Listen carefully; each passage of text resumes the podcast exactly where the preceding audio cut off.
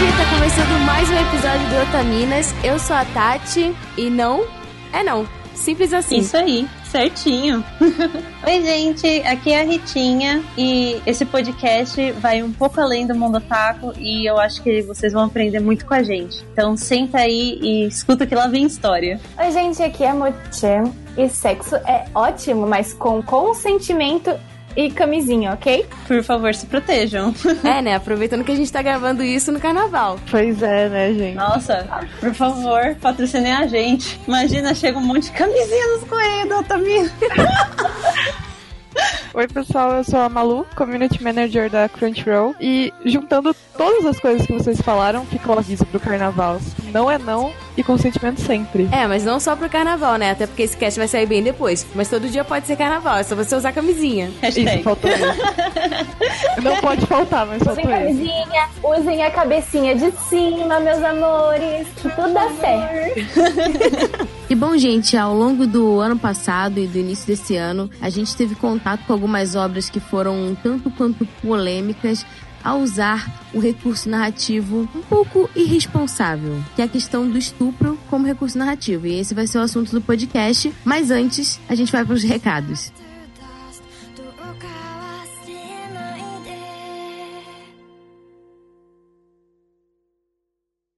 Como eu começo os recados geralmente? Tá, tá, tá, Você lembra? Não. Ah, nem eu. Que bom. Vai começar exatamente assim. Começou mais uma semana de recados, comigo não sabendo como fazer os recados. Yay! A gente meio que esquece, né? pois é, faz muito tempo que eu não, não passo aqui. Tudo bom? Tudo bem? Dessa Seja vez bem-vindo com de volta. Jojo. Hello. Eu me sinto muito naqueles talk shows, tipo, sei lá, Lady Night, sabe? David Letterman, que você recebe pessoas, assim. Tipo, eu estou aqui no sofá com a Jojo, ela vai ler os recados comigo hoje. Tudo bem, Jojo? É, tudo bem, e você, Tati? Ai, tudo ótimo. Obrigada por me receber aqui essa noite. É sempre uma honra. Gente, lembrando que o nosso querido projeto do Otaminas é realizado pelo Anime Crazes, um portal de notícias sobre a cultura pop oriental. Anime Crazy está com um canal no YouTube agora também. Exatamente, o último vídeo que saiu foi comigo e com Mochanis, falando sobre é, mensagens subliminares dentro de Yu Yu Hakusho, com muitas pica-pi aparecendo. tá? E muitos bicéfalos também aparecendo, e o motivo a gente não sabia como lidar. Então, se você nunca parou pra notar que Yu Hakusho tem partes íntimas igual filmes da Disney, vai lá, entra no canal do YouTube, é só escrever Anime Crazes, é o último vídeo que saiu. Mas vê todos lá, dá visualização, dá curtição, dá compartilhamento, dá amor. Obrigada. Ativa o sininho. Ativa tudo, me ativa na sua vida. No. E a gente não pode esquecer de agradecer aos nossos queridos e queridas apoiadores que escutaram o cast e logo depois resolveram que valia a pena apoiar o projeto e foram lá no Apoia-se. Estão lá no nosso querido grupo do Telegram. Então a gente vai falar agora os nomes dos nossos queridos apoiadores e apoiadoras. Pode começar, Sim. Jojos. Amanda Natália. Bruna Cristina. Bruno Di Giacomo. Caetano Silveira. Di Para Campos. Edith Garcia. Fausto Felipe. Felipe Peixinho. Fernanda Marques. Gabriel Flor. Gabriel Serro. Gabriela Veiga. Heloísa Canali. José Veríssimo. Luan Sauer. Leonardo Lacé. Lacé? Lacé? La... Hum. Lacé? Lacé. Então, deixa eu- français? Se é francês, vai ser Lacé. Link Pereira. Luiz Lacerda. Luan Oliveira. Lucas. Ludmila Nazaré. Maiko Mizuhara. Maria Luísa Moita. Mariana Costa. Marli Cantarino. Marisa Cantarino. E aí, irmãs? Peraí, é sério isso? É sério, são gêmeas. Ha! Ai, que lindo, Brasil! Nossa, eu soube disso agora, né? Tipo assim, 45 segundos do tempo, Tatiana sabe muito sobre apoiadores. Parabéns, viu? Dá zero pra ela. Matheus Murasaki. Rafael Tavares. Rafaela Lima. Rafaela Cavalcante. Roberto Leal. Asley Martins. Tiago Souza Sobrinho. Walter Matheus Vidigal. Vinícius Paiva Lopes. Yami Fox. Invisível. É o Senhor Invisível. Ele estava ali o tempo todo, só você não viu. Não, é sério, mas é que o Senhor Invisível, a gente tem um apoiador ou uma apoiadora, um apoiadorix ou um espírito que, assim, ele não tem nome. E ele nunca se pronunciou, ou ela, ou elix. Então, assim, é tipo a entidade Kami-sama que tá lá com a gente. A gente não sabe quem é. E a gente pede pra ele se pronunciar, mas ele simplesmente não diz nada. Então é o Senhor Invisível. Mas tá tudo bem. Tá tudo bem, Invisível Tá tudo com. bem. É. Invisível amo. Muito obrigada a todo mundo que apoia o nosso projeto de coração. Sim, obrigada, gente. E se você quiser ajudar na produção do Otaminas, a gente tem o nosso Apoia-se. E você pode dar dinheirinhos pra gente, pra gente crescer e evoluir, que nem pokémons. da Kawais. Dá calais pra gente no picpay.me barra otaminas ou no apoia.se barra otaminas também. Muita gente pergunta por que usar o PicPay. O PicPay é um aplicativo de onde você consegue pagar muita coisa. Eu, eu ousaria dizer absolutamente tudo, mas seria muita ousadia. Então, assim, tem muita coisa que você pode pagar lá. Você pode pagar joguinhos na Steam, você pode pagar a conta do seu celular, você pode pagar Qualquer boleto. Às vezes eu tô entrando no ônibus e esqueci de carregar um bilhete único, eu vou lá, entro no PicPay, pago e já carrego lá mesmo no ônibus, no É cartão. muito, muito prático. E o bom é que, assim, é, você usando a plataforma, você recebe desconto. Então, assim, às vezes você faz, tipo, inscrição, digamos, você vai fazer é, uma inscrição no nosso PicPay de 15 reais e você recebe um crédito depois de 10 reais. Ou seja, você, na verdade, tá ganhando esse dinheiro de volta pra poder investir em outra coisa dentro do PicPay. Pode ser crédito no seu celular, no bilhete único, na Steam. Então, assim, vale a pena caso você utilize bastante, né, pagamento via boleto ou até mesmo cartão, de conferir o PicPay, porque ele é bem prático. A gente realmente utiliza e vale muito a pena. Sim, Lembrando também das nossas redes sociais, né? O Otaminas está presente como arroba Otaminas em praticamente tudo, inclusive no Facebook, mas... nossa, o é, Facebook existe ainda? Ainda, não é? 2019 ainda não acabou. Tô esperando aqui. Com pipoca na, na mão. Mas vocês podem mencionar a gente no Instagram, então com arroba Otaminas, ou no Twitter. Mencionem a gente, falem o que vocês estão achando, se vocês lembraram da gente em algum momento, escovando dente, numa bela manhã de domingo, por favor, falem com a gente, mandem DM, mandem fotos. A gente tá ali pra falar com vocês, interagir com vocês. Sim, a gente adora interagir com vocês. A gente adora tanto interagir com vocês que agora a gente tem. Vocês pediram tanto, a gente tem uma caixa postal. Exatamente. Olha isso, Brasil, é muito chique. Eu tô me É sentindo a. Xuxa. Mandem cartinhas, mandem o que vocês quiserem pra gente. A caixa postal é 61551 CEP 05424970 São Paulo, São Paulo. E olha, eu, assim, o sonho da minha vida, eu já falei pras meninas, era tipo assim, fazer bem a Xuxa, só que vestida de Violet Evergarden, e aí com um monte de Não. carta, tacar tudo pra cima, assim, entendeu? E aí pegar, tipo, uma cartinha pra ler, uma não, que eu não consegui, eu ia acabar lendo tudo, mas tudo bem. Então, assim, por favor, cara, mandem, mandem coisas, mandem desenhos, tipo, não precisa mandar nada muito uau. Até, até com a cartinha no papel de bala, eu me vestia de Violet Evergarden pra tacar uma cartinha no, e pegar a mesma carta. De tão empolgada que eu tô, pô. Nossa, eu tô muito feliz que a gente tem uma caixa postal agora também. Que bacana, a gente vai poder receber as artes dos fãs, Não é? As fotos. Mandem fotos, coisas. cartinhas, mimos. Ah, e se você, por, por acaso, que estiver escutando a gente, você é um artista, é um poeta, é um músico, é um. Mande demos, mande, mande, mande seus livros, mande seus desenhos, porque a gente divulga também, a gente vai fazer stories de tudo que a gente receber, a menos que você não queira que seja divulgado. Aí você, por favor, coloque lá. Não quero que seja divulgado. Que aí a gente não divulga, mas assim, é bom porque a gente consegue passar pra outras pessoas, que pode ser inclusive o seu público, né? Um, um trabalho bacana. Então, feel free, be our guest. Mas também, se não quiser mandar nada, tudo bem, fica a seu critério, né? Vamos Pois é. fazer o quê? Manda, ma- manda amor de longe. tá tudo bem. tá tudo bem também. E, Meru-chan, conta pra gente se o pessoal não quiser ouvir os e-mails, eles foram pra 29 minutos e hashtag diga não ao herói do escudo. Hoje nós temos bastante e-mails, inclusive a gente tem um, um último e-mail, então assim, fiquem até o final caso vocês queiram saber qual foi o desfecho daquele e-mail emocionante que a gente teve no último cast sobre as Ai. nossas duas nanas. Coisa linda. Porque Eu a já gente tem um desfecho, a gente tem um desfecho, gente! Sim! Mas antes, vamos a lá. gente vai ler o e-mail do Tiago Nunes. Ele diz, Tiago Nunes, 30 anos. Tudo começou com um clipe da Twitch do Jogabilidade, um podcast, site, canal que eu acompanho. Era a Tati. Eu! Olha, eu acompanhei também.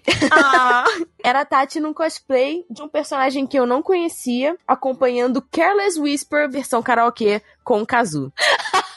Fantástico. Eu faço isso com frequência, aliás. eu tenho um histórico grande de, de entradas clássicas com Kazu no karaokê. Nossa, essa live foi incrível, eu quero muito Sim. voltar lá. Sim, foi muito boa. E aí ele diz: Ah, eu lembro de ter falado pra mim mesmo. Não ligo pra esse Anime Awards, mas eu vou ter que ver essa coisa. Foi o Kazu que te conquistou, né, amigo? Me abraça, me abraça. e aí eu vi, tipo, tudo. O karaokê foi a parte mais divertida. E eu tomei meio que um pseudo spoiler de Boku no Hero. Só agora cheguei na batalha que ganhou o prêmio lá. Desculpa, cara. Ah, acontece, né? Ah, pra quem queria saber, eu tava de cosplay de Emma, de The Promised Neverland, nesse dia. E aí ele continua. Quando a Tati falou do Otaminas, eu confesso, eu mandei uma jabazão, né, aquela esperta. Fez muito bem. Eu confesso que abri um sorriso e pensei, ah, legal, um podcast só de garotas. Mas nunca liguei pra acompanhar podcast de anime. Deve ser só pra quem é otakuzão mesmo. Tá cuzão. otakuzão mesmo. Não é só pra quem é otakuzão, não. E aí ele disse que maratonou tudo. Meu Deus! Ai, que bacana, gente. Ah, é, é tão legal quando o pessoal manda mensagem dizendo que maratonou tudo. Não é, gente? Nossa, ele deve ter ficado zonzo já de tanto escutar nossa voz. Meu obrigado por Aham. maratonar. e ele disse: Eu tenho que dizer, vocês estão ocupando um espaço que acho que tava implorando pra ser ocupado. Oh. Olha só. Não é só o fato de ser um podcast com um time feminino, que já é muito bacana e infelizmente raro, mas de sair da bolha de Wikipédia de animes e conversar sobre temas da cultura oriental e, claro, a visão ocidental de como mulheres estão nesse meio. Isso eu ainda não tinha ouvido. Não me considero otaku, mas é mais por distanciamento dos grupinhos mesmo. Lembro na pré-adolescência que tinha aqueles que se sentiam cool em não ser como os outros otakus. Acho que vocês já devem ter visto gente assim, ou talvez ter sido assim. Do tipo que rejeita animes. Realmente, de fato, o pessoal parece que tem vergonha de, de assistir anime, não sei. Sim, sim, tem. E é, e, é, e é legal porque a gente tem acompanhado um movimento de muita gente mandando e-mail pra gente falando assim: ah, agora eu sinto orgulho de falar que gosto, não estou É, o perdendo a pessoal tá, vergonha. entre aspas, saindo do armário, né? Sim, sim, é meio que o que o nerd era antes, né? Eu acho muito legal a gente fazer parte disso de alguma forma. Sim. E aí ele disse, do tipo que rejeita animes modinha, publicamente, mas se aparecer na TV, a pessoa tá lá vendo. Ou que ridiculariza otaquinhos que escreviam no que na época se denominava Amigo Chase. Nossa! Isso é da época do Orkut. É. A galera escrevendo clichês. E se gabavam de ver uns animes que ninguém via ou ligava. É anime que, ah, não vou ver anime modinha, eu vou ver meus anime underground aqui. Ai, só eu vejo esse anime. Ai, agora tá popular, não quero mais ver. É, aí depois fica frustrado porque não tem com quem conversar sobre o anime. Sim, pois é. Me ajuda a te ajudar, amigo. Né? Ele disse que. Ele disse, eu era esse tipo ridículo. O Ô, otaku enrustido, o otaku snob anti-otaku, que se achava bom demais pra tomar mup e andar de plaquinha no evento. Mas que se juntava com outros otakus no evento igual, porque jovem é essa falsidade e carência aí. Ah, muita verdade. O Mup é uma delícia, não tem. Não é, pô, cara? Ter os amigos pra dividir o mup, Oh. Agora tem Mup, Mup de litro, você já viu? não é, cara? Dá pra fazer uns drinks aí diferenciado. Aí a pessoa bom. já é otaku adulto aqui. O otaku adulto já pode vodka. fazer. O otaku que se gabava de assistir Daniel ao quadrado, Cyberster e qualquer coisa obscura fora do círculo. Esse tipo de gente ainda existe? Vocês que acompanham mais o círculo, imagino que deu um tema da famosa síndrome do underground aplicada a desenho japonês do olho grande. Cara, esse tipo de gente tem em qualquer área que você olhar. No nerd, É. no otaku. Sempre tem o cara que é bom demais pra, pra acompanhar o, o, entre aspas, o movimento. É, ou pra, tipo, fazer parte do grupo, ou enfim, sempre vai ter. Sim. Aí ele disse: Felizmente acabou o jovem e hoje tenho 30 anos. Hoje eu acompanho um ou dois animes, Boku no Hero e mais alguma coisinha que vai alternando quando eu quero variar. No momento é Zombieland Saga. Mano, esse anime é. Aliás, se você quiser é, ouvir um cast sobre, a gente gravou um cast sobre Zombieland Saga no Anime Crazy, ficou bem engraçado.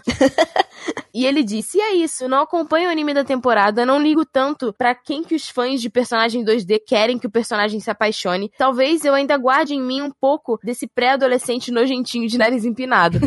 e mesmo assim, ouvir Otaminas, onde vocês discutem exatamente isso, foi ótimo. Acho que a prova final da qualidade do trabalho de vocês está nos outros ouvintes que vocês já leram o e-mail. Pais de garotas que querem desconstruir o machismo, pessoas felizes de ouvir alguém comentando do seu hobby, garotas que enfrentam uma proibição ridícula de se amarem em paz por conta de uma família conservadora e carola. Eu nem sei porque estou escrevendo escrevendo esse e-mail. Sou só um anti, um ex-anti-otaku nojentinho que fingia ver Bubblegum Crisis Tokyo 2040. Por mim, que tenha muito mais outras minas criando podcast e abrindo ainda mais esses espacinhos nerd, geek e otaku, que são cheios de machismo e gente elitista e horrível. Obrigada por trilharem o meu deslocamento de ônibus, meu momento de cozinhar e lavar, e lavar louça e sucesso. Ah, Thiago, obrigada, cara. Que e-mail bom. Nossa, é muito bom ler um e-mail assim. E eu fico, tipo, três vezes mais feliz que de alguma forma o meu jabá, tipo, fez você chegar até a gente e agora a gente tem esse vínculo especial de interlocutor e ouvinte. Ah, Sim.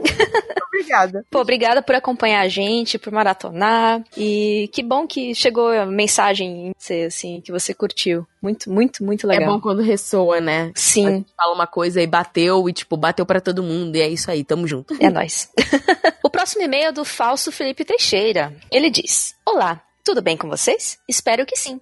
Tá tudo bem, Fausto. Tudo lindo. Eu acho que ele já mandou e-mail pra gente, a gente já leu aqui também. Esse nome, nome é estranho. Aqui quem escreve é o Falso Felipe, 27 anos, de São Domingos do Araguaia. Primeiramente, gostaria de dizer que os casts anteriores foram muito bons, reforçando a qualidade mostrada desde o primeiro. Oh. Obrigada. Ariga, thank you. Ari, graças. Os sobre heroínas Ghibli e webcomics foram muito divertidos de ouvir, sendo que no de Ghibli eu já saí indo atrás das obras que ainda não tinha assistido. Nada contra as webcomics, mas eu ainda prefiro dar mais atenção aos mangás. E nos programas sobre Valentine's Day e o mundo tóxico das idols, eu tive uma nova visão sobre um e um reforço de opinião sobre o outro, respectivamente. É, foram, foram casts. A verdade no e crua que ninguém quer ver, mas tá É aí. isso aí. Agora, indo para o motivo principal do meu e-mail, recomendação e solicitação de pauta. No dia em que escrevo, li uma matéria muito interessante e um pouco chocante no site falando sobre um dos casos mais agressivos e de maior repercussão de bullying virtual no Japão. A matéria, cujo link deixo no final, conta um caso bizarro em que toda a comunidade online tóxica, me- membros do famoso é, 2chan japonês, Uhum. ataca há anos dois indivíduos que fizeram algumas merdas, digamos assim, de todas as formas, desde memes e boatos a ameaça de morte a eles e seus familiares. Nossa, mãe do Gente, céu. É, cara, é- essa história desses fóruns, tipo assim, quanto quanto maior o número, mais bizarro que é, mas mesmo assim, sempre, ah, sempre tem. Cara, eu vou, eu vou abrir aqui, vou ser honesta. Uma época, há muitos anos, eu, eu acompanhava o Forchan. E aí, miga? Bizarríssimo, era um negócio assim, de arrepiar os cabelos. Não, e assim, hoje em dia, né, que, que tem o- os mais underground do underground do underground, que a galera vem de rim. Ah, meu irmão, não tem controle mais, não tem controle. Sim! Bom, vamos continuar no e-mail. A leitura da matéria, somada a algumas coisas mencionadas por vocês no cast sobre idols, principalmente no que diz respeito aos fãs dessas garotas, me fez pensar como os japoneses parecem ansiar por fazer parte de um grupo, muitas vezes não importando o quão ruins sejam os objetivos desses grupos. É muito isso. Na verdade, eu acho que faz parte culturalmente de um senso de identidade social, entendeu? Um senso de identidade coletiva que, na verdade, é, é, ah, reforçado toda vez que. ah, na escola, por exemplo, eles têm que fazer parte dos clubes, eles têm que fazer parte. Eles têm que fazer, tipo, trabalhos pra comunidade, eles têm que ser úteis socialmente, eles têm que fazer parte de, de algum grupo, não importa o que. Sim, tem que pertencer, né? Sim. Continuando. É lógico que o sentimento de querer ser aceito, de fazer parte de um clubinho, não é algo que vemos só na sociedade nipônica. Tem muito aqui no Ocidente também. Mas tenho a impressão de que lá isso alcança outro nível. Eu é, acho é o que que é a por gente esse estava senso de falando, né? obrigação, né? Do tipo, não importa se você quer fazer parte disso ou não. Se você, não Você fizer tem que. parte, é, você não tem utilidade pra sociedade, você não tem valor. E isso é desde pequenininho, né, que é, que é reforçado. Ele continua. E é desse pensamento que vem o meu pedido de cast. Que vocês falem sobre essa característica dos japoneses, e principalmente da proliferação das seitas, retratadas em muitos animes, a exemplo de Mob Psycho 100, primeira e segunda temporadas. Sim. A forma como esses grupos se formam, seja pra idolatrar ou odiar algo. E é isso. Desculpe se a ideia foi vaga ou aberta demais, mas se acharem que um- uma boa discussão pode sair daí, espero poder ouvi-las enquanto realizam essa discussão na forma de podcast. Obrigada pela atenção. Abraço. Olha, a gente vai ter um cast sobre Setembro Amarelo, em que eu acho, Jojo, que caberia um parêntese sobre isso, sabe? Em Pode relação- deixar que eu vou adicionar na pauta. É porque essa pauta ela já tá pronta há algum tempo, né? Sim. Mas é, a gente vai ter sim esse cast e, e eu acho que assim, falando sobre Japão e depressão, essa questão do bullying e da forma como essa estrutura social é construída desde pequena, como uma eu não gosto de usar esse termo, mas como uma lavagem cerebral pra muitas pessoas que tipo não encontram não encontram força pra ir contra a maré, eu acho que, que cabe muito bem. E sim, foi uma ótima uma ótima pontuação é, de ser tratado, até porque assim é, essa questão do bullying é muito retratada nos animes, né? Sim. Então, assim, acho que cabe super e a gente vai falar sobre isso. Muito obrigada pela sugestão, Fausto. É, obrigada por contribuir aí com para enriquecer o nosso cast. E até a próxima, manda e-mail sempre que você quiser. Yes. Gente, vocês estão preparados? Eu gostaria de pedir pra quem estiver em pé sentar, quem Pegue tiver seu com- lencinho. e saia de fininho, não, fica Não, aqui não, não. mansinho. Fica aqui. Pega o lencinho. Fica aqui calminho. Aumenta o volume do radinho. Porque agora vem. Lá vem. Lá vem bomba. É, eu já gosto muito da sua já. voz. Então, eu gosto muito da sua voz, mas aí você falou que você tá emocionada, eu não sei. Você, você, Não, quer eu ler? posso ler, Ai, posso não, porque ler. eu, eu acho que ia ficar mais especial com a sua voz, Jojo. Ah, obrigada. Nossa, eu me sinto muito, muito honrada. Ah, linda. Então vai, vai que é tua. É, você vai fazer a, a Bianca? Ahn, Ah, tá. É que a gente recebeu um e-mail de uma pessoa chamada Bianca e ela tá falando em nome de outra pessoa, né, Tati? Pois é. Vamos lá, a gente vai fazer tipo assim um. É, é quase tipo uma peça de Shakespeare aqui. Vários papéis. Vamos o lá. e-mail começa assim: Oi, Otaminas, tudo bom? Eu sou a Bianca, amiga da Thay, com I, e uma grande fã do cast também. Envio por aqui a resposta dela. Pra quem não sabe, a gente tem a Thay com I e a Thay com Y. E a gente acompanhou essa história, essa leitura, né, de e-mail no outro cast, falando, no outro recado, né, do último cast, falando sobre como elas tinham se separado por conta de questões familiares, da família não aceitar o relacionamento das duas por questões religiosas e, e preconceito também, com o fato, né, delas fazerem parte da comunidade LGBT. Isso, a Thay com Y mandou um pedido de ajuda pra gente ler o e-mail para a Thay com I. E elas se chamam carinhosamente de Ipsi e de I. É muito fofo, meu é Deus. muito fofo, gente. E elas, elas já estavam, tipo, alguns meses sem conseguir ter contato, porque é, a família de uma controla as redes sociais, então elas não conseguiam se falar. Mas felizmente a gente tem pessoas como a Bianca é, para poder fazer essa ponte e a gente tá muito feliz de, tipo, conseguir fazer com que o nosso podcast seja de alguma forma um canal para elas se comunicarem. Sim, isso é muito especial, gente. É muito especial. Eu me sinto, tipo, sei lá, no meio de Romeu e Julieta mesmo. Pode começar, amiga. Bom, aí a Thay escreve via Bianca, psicografado pela Bianca. Tudo bem com vocês, meninas? Tudo. Eu sou a Thay, namorada da moça maravilhosa do outro e-mail. Pra ser sincera, eu quase não consegui arranjar um jeito de, de enviar uma resposta, porque anda muito complicado acessar minhas redes sociais. Mas, graças à minha amiga Bianca, um anjo assim como vocês, Ah. que se propôs a digitar tudo que eu escrevi à mão e enviar por aqui, estou enviando minha resposta, assim como enviei uma mensagem para o meu amor. Entretanto, quero dar a ela uma resposta mais completa por meio deste e-mail. Aí vai. Ipsi, como você pode me pedir para não chorar, sua boba?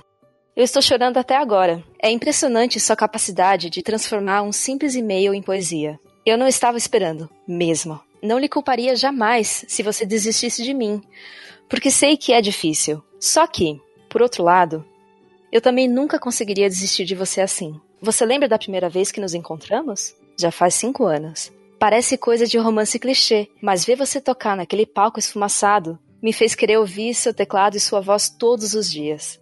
Com o tempo, eu só aprendi a lhe amar mais e mais, e a intensidade disso me aquece por dentro desde sempre. Você é a pessoa mais intensa que eu já conheci, sabia? E a mais doce também. Eu te amo. Também tenho trabalhado muito desde 2017, em casa, costurando roupas para as vizinhas. E como lhe disse no outro recado, devo pôr um fim nessa confusão em três meses. Vou sair dessa casa e continuar estudando para entrar na faculdade. Foi uma decisão difícil, porém não posso deixar que isso continue me prendendo numa vida que não é minha. E então, vou lhe ver todos os dias, no nosso lugar secreto. Sem medo, sendo quem eu sou, estudando o que eu quero e amando quem meu coração escolheu. Não vou mentir, pensei em desistir muitas vezes. De mim. mas sempre lembro de você me dizendo para continuar sonhando. Você é um dos meus maiores sonhos realizados em carne e osso, menina. Eu tenho me alimentado direito e me hidratado, não se preocupe. E por favor, espero que não esteja bebendo em excesso. Não faça isso consigo mesmo, ok? Eu lhe admiro muito e tenho muito orgulho de você. Não se esqueça disso. Você é suficiente para si mesma. Você não é um lixo. Você é amada e tem a vida toda pela frente. Vida que vamos trilhar lado a lado, meu anjo. Eu te amo. Por favor, espere só mais um pouco para olharmos para a lua juntas de novo. Ai. Meninas, além disso, queria agradecer muito a vocês por terem proporcionado isso. Agora eu estou cheia de esperança de novo, e mais que isso, cheia de coragem. Por muito tempo eu tive medo da minha família, principalmente depois de que descobriram tudo sobre mim e Y. Ou Y. eu fui tratada de uma forma que nunca deseja ninguém e sei que, infelizmente, essa realidade é a de muitas outras pessoas como eu. Mas anjos como vocês nos mostram que não há nada de errado em sermos. Isso nos dá coragem de existir e resistir. Muito obrigada. Agora que juntei algum dinheiro considerável por dois anos e me organizei, estou prestes a sair daqui de cabeça erguida e encontrar minha Nana de novo. O mundo talvez seja mais difícil que minha casa, mas estando ao lado dela, eu suporto qualquer coisa. Novamente, muito obrigada por tudo. Vocês são maravilhosas.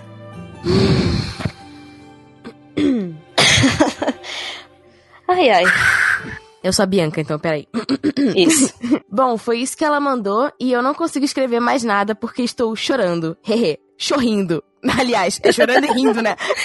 também estamos chorrindo aqui. A gente também tá. Entretanto, gostaria de reforçar que vocês são maravilhosas. Emocionadamente, Bianca. Bianca, na moral, você é foda. Cara, que todo mundo tem uma Bianca na vida. Todo mundo Muito tem que ter uma parça, Bianca na cara. vida. E- ah, eu não, não sei nem o que dizer sobre, sobre tudo isso. A gente, a gente até mandou a resposta pra ela, né? A gente escreveu, todo mundo, todas as meninas choraram quando a gente recebeu a resposta, porque a gente não tava esperando mesmo. Não. A gente, sério, a gente tava muito desolada, porque a gente queria, todo mundo queria fazer alguma coisa pra ajudar e a gente não sabia o quê. Mal sabia a gente que a gente já tava ajudando de alguma forma, né? Então a gente já encaminhou a, a mensagem pra Thay com Y. A gente deu a resposta também! Yay! e Ai. assim, a gente, a gente tá lendo aqui, mas assim, eu não ia conseguir esperar, né, é, que ela tivesse a resposta dela só agora, né, escutando o cast. Então, a gente já repassou todas as réplicas e tréplicas, como pombos correios loucos. Ah, e- sim, porque a gente no lugar dela, a gente não gostaria de ficar esperando. Não, também, né? exatamente. Então, Sacanagem. assim, assim que a gente recebe, a gente já repassa e, e é tudo muito mágico. Então ela disse: Olá, meninas! Meu Deus! ela também me mandou um recado pelo e-mail da Bianca. Mas esse está mais completo. Eu acho que ela quis o deixar o mais completo pro cast, né? Ai, que fofa. Ai, fofa demais. Muito obrigada mesmo por me enviarem com antecedência. Eu sei que eu vou chorar de novo ouvindo vocês, mas meu coração foi à lua e voltou agora. Vocês são uns anjos mesmo, sabia? Eu tô meio sem saber o que dizer agora. Mas muito obrigada, muito obrigada mesmo, de verdade. Mil vezes muito obrigada. Eu me sinto abraçada por ela depois de tanto tempo. Eu sinto que realmente posso alcançá-la de novo e quero que os meses passem rápido. Ah, meu Deus, eu ainda meio que não acredito. Desculpem por essa resposta confusa. A felicidade me cega com as lágrimas. Muito obrigada mesmo de verdade a todas vocês. Muito obrigada. Agradecida do fundo do coração. Tai. Com Y. Ai, gente, três meses, meninas, três meses. Três meses. Olha só, eu quero pedir uma coisa pra vocês, tá? Se vocês precisarem se falar e não conseguirem, mandem e-mail pra gente. Peçam pra Bianca. É, é- é um prazer enorme poder fazer isso por vocês. Vocês vão ter sempre esse canal aqui pro que vocês precisarem. E quando os três meses passarem, pelo amor de Deus, me mandem uma foto de vocês. Nossa, sim, manda notícias, manda foto, manda notícias, tudo. Mandem tudo, pelo amor de Deus. A gente tá torcendo muito, muito por vocês. E se você aí de casa tiver precisando entrar em contato com alguém, é alguém que, que escuta o podcast, precisar de alguma ajuda, isso aqui não é só um canal informativo, isso aqui é uma rede de apoio. Tá, é isso que a gente quer que vocês entendam. Isso aqui é um suporte que é pra todos vocês utilizarem a hora que vocês precisarem. Se em algum momento vocês passarem por algum, algum processo complicado, se vocês sentirem que não dá mais, se vocês precisarem falar com alguém, a gente tá aqui. A gente tem esse canal aberto. É pra isso, é pra vocês. Então sintam-se à vontade, por favor. Sim, a gente quer que vocês se sintam amparados por nós. Nós estamos aqui. Vocês não estão sozinhos.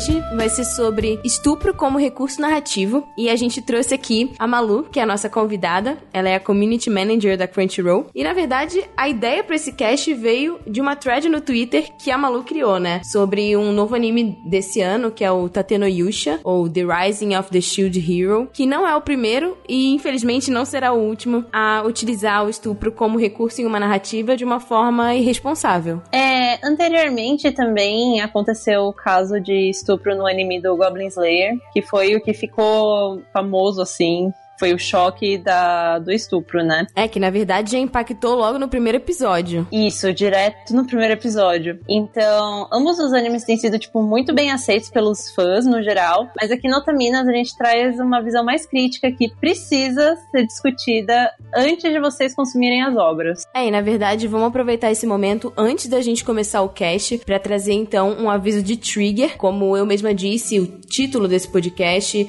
e como eu já resumi, né, vai ser sobre estupro. Então, caso esse conteúdo seja um gatilho para você, afinal é um conteúdo sensível, por favor, se preserve e não consuma. Ok? Sim, com certeza. Até mesmo porque eu tô lendo o Goblin Slayer, eu tá tendo Yusha, mas é essa questão que a gente quer trazer pra discussão do podcast. O quanto é esse consumo consciente do conteúdo que você faz e saber diferenciar o real, o 2D do 3D, que é, já é muito difícil para um otaku. Por isso que estamos aqui. E a gente também não quer que vocês encarem esse cast como uma crítica ao fato de alguns de vocês acabarem gostando, né, dessas obras e consumirem e acharem o- os animes legais. Na verdade, a gente quer trazer um momento de reflexão para que vocês consigam separar então os pontos que te agradaram nessa obra, mas os pontos também de falha em que, se pudessem ser abordados de outra forma, poderiam, na verdade, ter atingido até um público muito maior. Com certeza, se você quiser ter uma ideia do que foi discutido aqui, se for menos agressivo para você, todos os podcasts do Otaminas, a gente tem um artigo que sai depois no site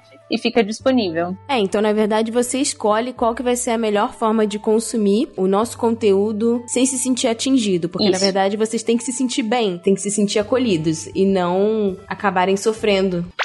Então, para começar a introdução desse cast, né, nada mais justo do que trazer o tipo de argumento que muitas pessoas acabam dando quando se deparam com os questionamentos que a gente vai fazer aqui nesse cast, né? Então, Muita gente acaba tendo medo de problematizar, entre muitas aspas, obras de entretenimento que são de outros países, principalmente de coisas que são do Oriente, né? E eles alegam que, na verdade, ah, não faz parte da nossa cultura, não é da nossa cultura. Ah, mas lá é diferente. Então são esses argumentos que acabam sendo dados para esse tipo de postura, justamente para evitar que seja feito um debate e que a gente fale sobre isso. E aí eu queria trazer, é, até vai ficar na descrição do, do cast, um vídeo de um youtuber japonês, que é o Masaki Matsumoto, e o nome do vídeo é Sex It Anime and Manga is Japan Culture. Então significaria ahn, animes ou mangás sexistas fazem parte da cultura japonesa. E nesse vídeo ele diz que a partir do momento em que você recorta um aspecto de uma cultura, que seria nesse caso a cultura sexista do Japão, e para quem não sabe o que é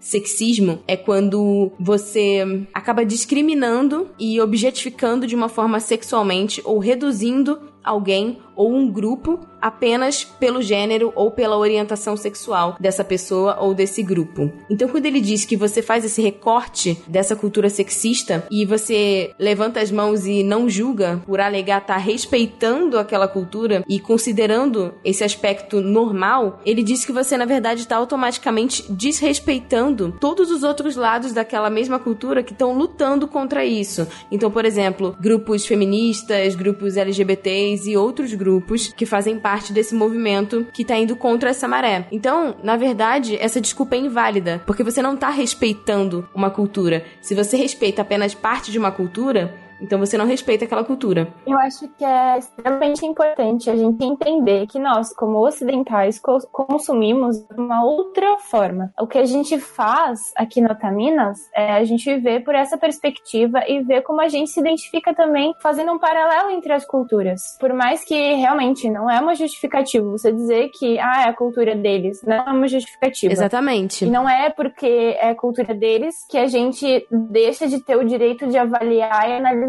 É tipo um cobertor curto, né? Você cobre de um lado e descobre de outro. Principalmente porque o Otaminas é declaradamente um podcast feminista e nós estamos aqui por absolutamente todas as mulheres. Então, se uma cultura específica ofende uma mulher, não é diferente do que acontece aqui com a gente no Ocidente. Então, a gente discutir e debater é realmente de fato para melhorar a qualidade de vida de todas as mulheres, mesmo que elas ainda não saibam que isso pode ajudá-las. Com é, certeza. Ou seja, você tá respeitando as pessoas que têm esse tipo de comportamento e, na verdade, tá desrespeitando as pessoas que estão sendo atingidas por esse comportamento. É, uma desculpa recorrente também é, ah, mas o que, que vai mudar se a gente falar aqui no Brasil de uma coisa que é realidade no Japão? Só que, galera, é consumo. A gente, cada vez que você assiste um anime de forma legalizada, óbvio, que é como a gente tem como contabilizar, tem a sua view lá, a gente tem as avaliações, tem os comentários. Obviamente que essas coisas são levadas em consideração na hora de assinar outros títulos ou na hora de repassar relatórios pro Japão ou o que for. O mesmo vale para mangás ou qualquer outro material que está consumindo. Se você for ver, tem muitos produtores de conteúdo falando disso, então ele é relevante. Obviamente que isso tem um efeito. Eles não vão deixar de produzir porque um mercado não deixou de consumir. Mas se todo mundo começar a falar sobre, isso não vai passar despercebido. E também tem muita gente que fala: ah, mas eu não quero falar sobre isso porque na verdade eu vou estar dando ibope, vou estar dando marketing, né, Pra esse tipo de conteúdo que vai contra tudo que eu acredito. Mas eu acho que vale a pena trazer isso à luz, trazer isso pro debate, porque se pelo menos a gente atingir uma pessoa que possa parar e refletir e pensar: nossa, eu não tinha parado pra pensar por esse lado, eu acho que já vale a pena. Sim, com certeza. É até algo que antes do podcast a gente discutiu muito no grupo do Otaminas. A Tati começou a puxar o assunto de Tate no Yusha e a gente foi conversando pra ver até que ponto esse consumo, tipo, você assumir declaradamente que você consome esse tipo de conteúdo com esse tipo de narrativa poderia influenciar na narrativa, tipo, o quanto esse, essa reclamação, essa, essa opinião iria chegar no Japão. E nisso é muito legal ouvir, por exemplo, da Malu sendo community manager, sabendo que, tipo, os números importam e mesmo o consumo do conteúdo é, legalmente também, né? Porque se legalmente a gente já tem esses números, imagina, tipo, o conteúdo que chega por fansubs, por sites alternativos. E... É, não, com certeza. Aí seria muito maior. Com certeza. Então os números, tipo, é só a ponta do iceberg, se você parar pra pensar. E também um outro recorte que eu queria trazer pra cá, até também vou colocar aqui o link no post, é de um outro vídeo, que é uma entrevista de um jornalista bem famoso chamado Jake Adelstan. É um jornalista que mora há mais de 20 anos no Japão e é um pedacinho de um documentário chamado Young Sex for Sale in Japan né, que seriam tipo jovens à venda no Japão, em que eles falam principalmente sobre, que na verdade tem muito a ver com o assunto do último cast que a gente falou sobre o mundo das idols, né? Eles até mostram isso no documentário. E o documentário fala sobre, na verdade, tráfico de meninas, né, no Japão. E aí vocês devem estar parando para pensar, nossa, mas é um país super seguro. Na verdade, cada país tem os seus problemas, né? E fala um pouquinho sobre isso, né? Sobre é, a questão da pedofilia e até mesmo dos conteúdos é, Lolicon e Shotacon que tem e que tá sendo um assunto super abordado agora, até porque é, o Japão tá querendo entrar né, nos conformes com a ONU, então tem alguns conteúdos que estão começando a ser banidos, mas esse é assunto para outro cast. E ele diz exatamente assim: a partir do momento em que o Japão assinou a Declaração Universal de Direitos Humanos e é um membro da ONU, o país concorda em manter os protocolos e tudo que as instituições internacionais pedem é que ele cumpra com os acordos que ele concordou em assinar. Ou seja, a partir do momento em que o Japão faz parte dessa estrutura internacional e, na verdade, faz parte do G8, que é um dos polos econômicos mundiais, o Japão e a Rússia são os dois únicos países que não têm uma medida forte contra a pedofilia, por exemplo, ou contra conteúdos que retratem estupro, que tem a ver com o nosso cash. Então, faz sentido que ele seja cobrado, e é por isso que nós, como ocidentais, também cobramos essa postura, que essa postura mude, que ele acabe fazendo essas mudanças para entrar né, dentro desses protocolos internacionais. Então, assim, violência é violência em qualquer lugar. Independente da cultura, é uma atitude, é uma ação, é uma linguagem que você consegue perceber. E é por isso que a gente tá, então, botando o dedo na ferida. Com certeza. Mas então vamos lá, vamos começar falando sobre o culpado. O anime que fez a gente, na verdade, sentir vontade de falar sobre esse assunto e trazer isso pra discussão aqui no Otaminas, que foi o Tateno Yusha. Então, Ritinha, conta um pouco pra gente sobre Tateno Yusha. Manda uma sinopse. É, Tatena Yusha, a história é um isekai basicão. Tipo, não tem nada de inovador em otaku ser transportado para um mundo distante, onde os monstros fazem as leis. E aí, no caso, é um otaku e mais três meninos que são invocados como heróis para salvar esse mundo alternativo de desgraças que estão acontecendo no reino, que são chamadas de ondas. Aí cada herói, tipo, são quatro heróis e cada um é um herói de uma arma, tipo, o herói da espada, o herói da lança, o herói do arco e o principal da história é o herói do escudo. A mecânica do, tipo, desse mundo é exatamente igual a um RPG. Tipo, heróis têm acesso a um menu, eles têm que upar, passar de nível, formar partes e afins. É, e na verdade, na entrevista do autor, ou da autora, ou do autorix, porque ninguém sabe quem é de verdade, acabou sendo revelado que houve uma inspiração, na verdade, naquele jogo Ragnarok, pra fazer essa história. Nossa, é muito Ragnarok. Sim, é Deu igualzinho. muita nostalgia, assim, tem uns momentos que eu fiquei olhando e falei, caramba, é igual, sabe? Enfim, sem estender muito, resumindo a obra, ninguém gosta do herói de escudo, e ele quer fazer uma parte, mas ninguém vai com ele, porque, afinal, ele é herói de escudo, tipo, não tem graça, ele não pode atacar, isso não é importante pra discussão. Mas, tipo, ninguém faz uma parte, exceto uma mulher que se voluntaria. E daí é que começa a nossa discussão do plot, que a parte de dois é montada, eles saem pra buscar equipamento, ele gasta todo o dinheiro dele, tipo, em equipamentos para ela, É, que já entra naquele estereótipo clássico da aproveitadora, né? Que faz o cara gastar toda a grana dele com ela. É, eu já, eu acho que eu já falei até num podcast, que é o significado do kanji yasui, que tipo, o kanji de barato, você escreve, tem lá, tipo, uma ordem, você escreve, e muitas vezes, tipo, pra decorar o kanji, não foi o meu professor, não foi o sensei, mas foi um menino que estudava comigo, ele falou, ah, é muito fácil você decorar esse kanji, porque é como se fosse uma, uma casinha, e embaixo é o kanji pra mulher. E aí, nisso, pra decorar, o pessoal falava, tipo, mulher dentro de casa não gasta dinheiro. Meu Deus do céu. É, e na verdade isso é um outro assunto que a gente também vai falar lá na redação do Otaminas, que a gente bateu, né, a nossa meta do Apoia-se, então a gente vai ter mais pra frente textos extras, que é sobre o machismo presente em muitos dos candis. É, tem, a pra- gente vai aprofundar mais e vai discutir isso. Abrir um parênteses rapidinho. Mesmo lendo o mangá e sabendo o que ia acontecer, quando ele faz essa compra, eu não tinha parado pra pensar por esse lado, porque ele até tenta comprar alguma coisa pra ele, ele descobre que ele não pode usar nenhuma arma, né? É que ele toma choque, né? Uhum. E aí ele queria investir na party porque era uma party fraca, já que eram só eles dois. Aí até relevei. Mas eu acho importante destacar também na personalidade dele, que quando ele entra nesse mundo, ele se diz um otaku medíocre, ele mesmo fala que ele é um otaku medíocre, e quando ele entra nesse mundo, ele entra através de um livro.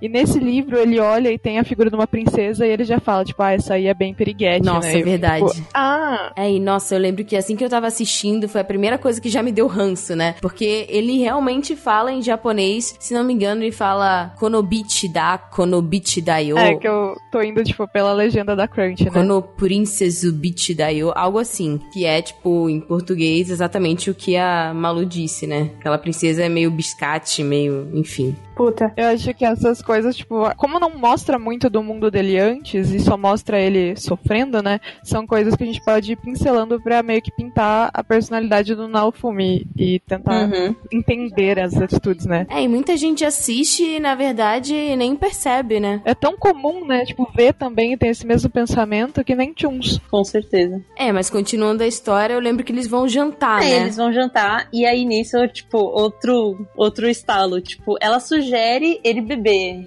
tipo, com ela, bebida alcoólica. É, ela meio que dá em cima dele, né? É, ela dá em cima dele e fala, ah, vamos beber, não sei o quê. E ele vira, tipo, ah, não, eu não bebo, vou dormir. E ela acha muito estranho, tipo, ele recusar ela sendo, tipo, enfim. E aí ele pega, tipo, não, vou dormir. Aí dia seguinte, Naofumi, que é o nosso personagem principal, né, é herói do escudo, acorda e todos os equipamentos dele e o dinheiro foram roubados. Aí guardas invadem a estalagem que ele tava hospedado e levam ele pro rei pra ser julgado. E aí acontece que é o grande a grande reviravolta do anime, que é a menina que tava com ele na parte, o acusa de tê-la estuprado. E aí nós vamos para o grande assunto. Podemos iniciar o cast agora. Aproveitar agora que a gente vai entrar nesse assunto que é mais sério e é bem mais específico, acho que seria legal a gente falar o, gro- o grossário, o glossário para as pessoas. Que aí no caso é só um- uma introdução para elas entenderem os termos que a gente vai usar a partir daqui. Aí no caso, misoginia é quando você tem repulsa ou desprezo, ódio, tipo, contra mulheres. Nós temos a misandria também, que é esse mesmo sentimento de repulsa, desprezo e ódio contra homens. A gente já explicou o sexismo, que é quando você discrimina, objetifica alguém por gênero ou orientação sexual. Machismo, que é a ideia de que homens são superiores às mulheres. E para encerrar, o feminismo, que a gente tanto fala. Mas o feminismo, ele defende de que homens e mulheres são iguais perante os direitos e deveres. É, até porque muita gente acha que feminismo é o exato contrário do machismo, e na verdade não é. Isso, exatamente. Então, podemos começar. É, então, na verdade, usar uma falsa acusação de estupro como um elemento que move uma história não é novidade. Então, no Velho Testamento tem a história de Potifar e sua esposa, onde o Potifar compra um escravo para sua esposa, que seria o José, não a Uhum. esposa é o José, o nome do escravo é José. Ah, senão seria muito tão moderno, nossa. e a esposa do Potifar fica tentando seduzir esse escravo. E resumindo, ela fica frustrada por não conseguir o que ela queria e acusa o escravo falsamente de estuprá-la. Fala pro marido que isso aconteceu e aí o marido manda ele pra prisão. Nossa, é exatamente a história do anime quase. Então, o desenvolver da história mostra muitas coisas, mas assim, logo depois que ela acusa o Naofumi de estupro, ela se esconde, ela fica em cima de- do herói da lança. Que é um cara meio bichonei, né, bonitão. É, bicho Também nem tem- mulherengo, super É. mulherengo. Tem provas infil- é, implantadas, né? Não infiltradas no quarto do Naofumi. Então, tipo, foi claramente pre- é, premeditado. E também tem um outro mito grego, que é o de Fedra. A Fedra era casada com o pai de Hipólito e ela acaba se apaixonando pelo enteado. Aí ela também dá em cima dele, é rejeitada, acusa ele de estupro Uhum. pro próprio pai, o pai dele, né?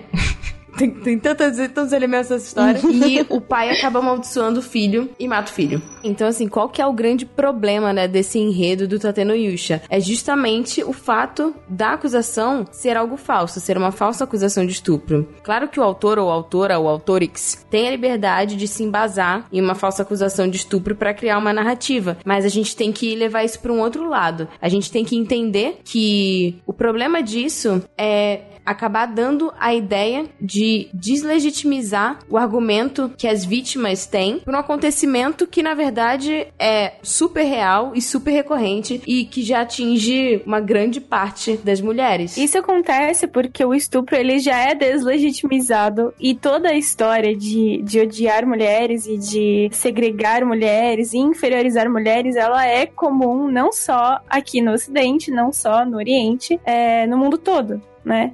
Então, a questão toda disso ser um problema é o fato diz ser real, não é uma fantasia, não é só um anime. Isso já acontece todos os dias. As mulheres vão na delegacia e são zombadas, né? Ou não são levadas a sério por autoridades. Ou então, aquela velha frase, né? Olha sua roupa. É óbvio que ia acontecer alguma coisa, tava pedindo. É, e a gente tem que levar em conta que, na verdade, muitos desses momentos em que esses argumentos são é, desacreditados e deslegitimizados, na verdade, acontecem no momento em que a denúncia é feita dentro da delegacia. É, e aquilo, é, você se entretém vendo uma mulher fazendo, sei lá, é, fazendo isso, ou você acha ok uma mulher falar isso e, e o cara ser um babaca. Não faz sentido isso ser entretenimento. Violência, uma violência que é real ser entretenimento. É, e os números não mentem. Isso é uma informação, inclusive, que a gente vai deixar aqui no o link no post de uma reportagem do G1, que no Brasil, 164 casos de estupro são registrados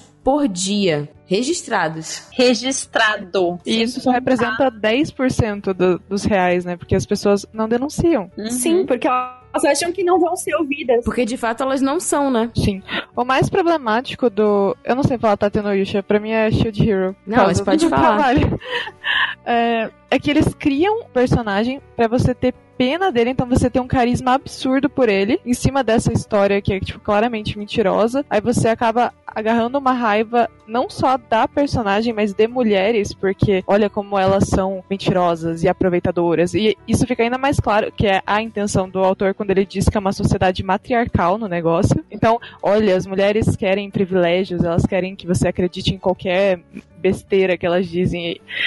É problemático, porque coloca assim, homens principalmente o otaku, é, o otaku medíocre, né, no caso do, do Naofumi, eles são inocentes e são enganados por essas mulheres víboras malvadas. Então, tipo, não só usa o recurso, mas como usa de um jeito tão irresponsável que agora qualquer cara que você simpatizar e ver o Naofumi nele, você vai falar assim, não, mas é, ela tá mentindo, maluca, ele nunca faria isso, sabe? É, e na verdade, assim, todo mundo fala que mais pra frente no mangá explica e não sei o quê, mas era uma coisa que podia já ter sido introduzida desde o início, no próprio cenário, na forma como a própria trama foi se desenrolando, e eu não sei que sociedade matriarcal é essa, porque a própria rainha, que seria a manda-chuva de tudo, não aparece, fica ali, é uma figura de um rei, não tem uma mulher em posição de destaque, então, assim, é pra falar que é matriarcal, pra quê? Assim, fora a mulheres se inscrevendo para lutar contra as ondas, né? O caso dessa própria moça, que eu esqueci o nome, a mentirosa, no caso. Não Uhum. tem, tipo, uma corte de mulheres pra decidir essas coisas. Fica tudo na mão do rei. Aí você fica.